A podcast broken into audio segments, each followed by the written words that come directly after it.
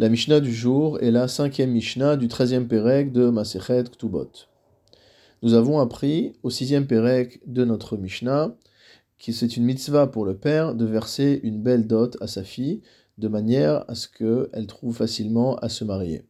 Nous avions également vu plus tard au chapitre 12 que concernant cet engagement de la dot, le père n'a pas besoin d'écrire un shtar, d'écrire un acte, mais sa simple parole suffit et l'engage.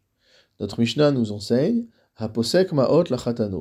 Que si jamais un père s'est engagé à verser une somme particulière en dot à son gendre, ou pachatlo est un régel, et que motamo il est parti, il s'est enfui. Euh, en hébreu moderne, le terme de pshitat regel signifie faire faillite, mais ici ce n'est pas forcément le pshat, soit qu'il n'a plus les moyens, soit qu'il se dérobe devant son obligation. Qu'est-ce que nous dit la Mishnah? Teshev achi albin que cette jeune fille restera assise mot à mot dans la maison de son père, Achiliad bin Rocha, jusqu'à ce que ses cheveux blanchissent.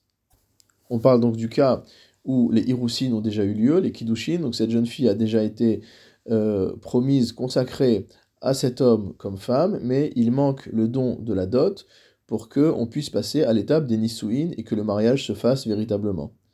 Ici, ce que nous dit en fait la Mishnah, d'après le Tanakama, c'est que, comme explique le Barthénora, en kofin oto lo lichnos velo liftor.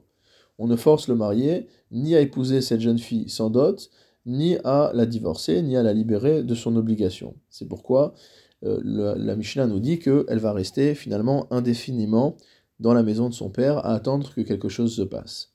Admon Omer, Admon vient et nous dit Yechola hi shetomar la jeune fille en question peut déclarer Il ou si c'est moi qui avais décidé pour moi-même du montant de la dot, et Shev albin roshi, alors effectivement, on pourrait m'obliger à rester chez moi, à vieillir chez moi, euh, sans me marier, jusqu'à ce que j'accomplisse ce à quoi je me suis engagé personnellement. Arshav Abba Pasakelai. Maintenant, il s'agit d'un engagement de mon père.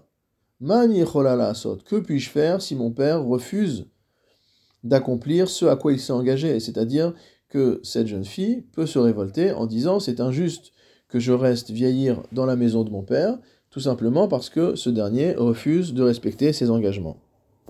Et elle dit donc au mari, Okenos, optor, soit épouse-moi, soit faisons les nisouïnes et que je devienne ta femme, optor, ou alors libère-moi.